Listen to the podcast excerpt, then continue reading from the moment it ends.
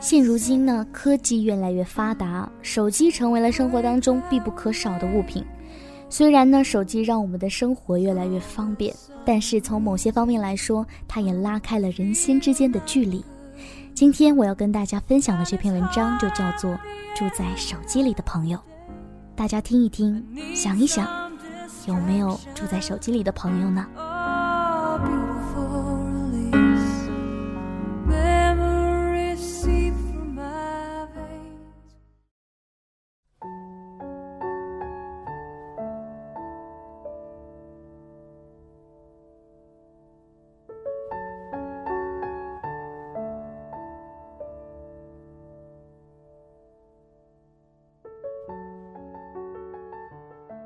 通讯时代，无论是初次相见，还是老友重逢，交换联系方式，常常是彼此交换名片，然后郑重或是由于礼貌性的用手机记下对方的电话号码。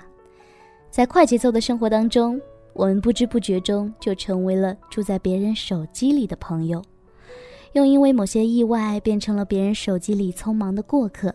这种快餐式的友谊，常常短暂的无法深交。你有多少个住在手机里的朋友呢？初次相识的喜悦，让你觉得有时候似乎找到了知音，于是对于投缘的人开始了较频繁的交往。渐渐的，初次相识的喜悦褪尽，接下来就是紧紧保持着联系。平时呢，偶尔在节假日里发一则短消息，互致问候。偶尔有一天，你会发现你发出的短消息石沉大海，你的心也跟着凉了下去。几次没有回音之后，你也许会删掉那一个偶然在人海中拾来的电话号码，把那个偶尔认识的人完全淡忘。这个曾经的朋友，便像人海中的一朵浪花，偶尔调皮的与你相遇，然后被你记忆的余光蒸发。你还会与新的人相识、相交。交换手机号、名片，你还会不断的让新朋友住进你的手机里。最怕的是，突然有一天你的手机不见了，号码簿上的朋友们似乎一下子全部消失了，你的心也空掉了一块儿。尤其是那些亲朋好友或者是老同学的号码不见了，就像不见了珍贵的首饰，令人难过，但还能通过其他的方式寻回。而那些浪花般的有缘邂逅过的朋友，因为一次偶然不见了他们的号码，这一生，也许你永远不会再与他们相遇。虽然心里也会觉得可惜，但就像每天梳头掉几根头发一样，并不太在意。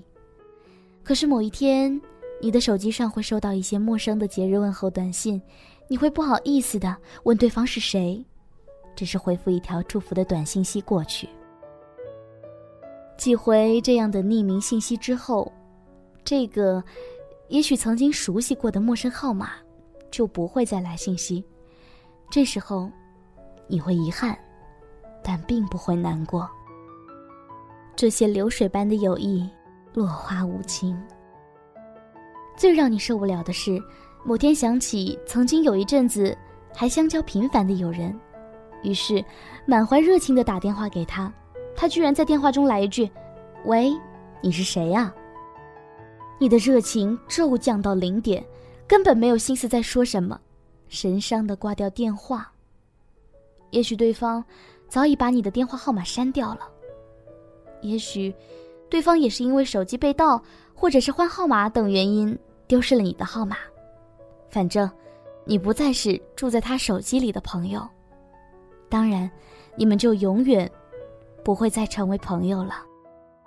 有的时候你会不甘心，会发条短信息告诉对方你是谁，对方会解释说：“哎呀，因为新换了手机了，还没来得及把你的号码复制过来，没听出你的声音，对不起。”这些理由也会让你的热情打折扣，毕竟是萍水相逢啊，世态炎凉，谁又记得谁呢？你不过是曾经。暂住在他手机里的朋友，确切的说是手机里的过客，也等于他生活中的过客。心理上的疏远，被忙碌的生活再一次打折，这份友谊就算彻底出局了。我们的圈子在扩大，交往常常目的明确，点个头的熟人逐渐多了，交心的友人却渐渐少了。是人们的感情出了问题，还是通讯发达惹的祸？我们的友情像快餐一样来得快，去得快。我们抱怨知音难觅，却没有想一想，我们花了多少时间和心情去经营友情。我决定把自己手机里居住的朋友。再迁移到纸质的笔记本当中，备一份。能被人备份号码，友谊也就被备份了。如果对方也像你一样，把你的电话号码备一份，你们的友情就会在浪潮汹涌之后，成为留在岸上的最值得珍藏的贝壳。而你我，不再只是住在对方手机里的朋友，而是住在对方的生活里，甚至是。生命里。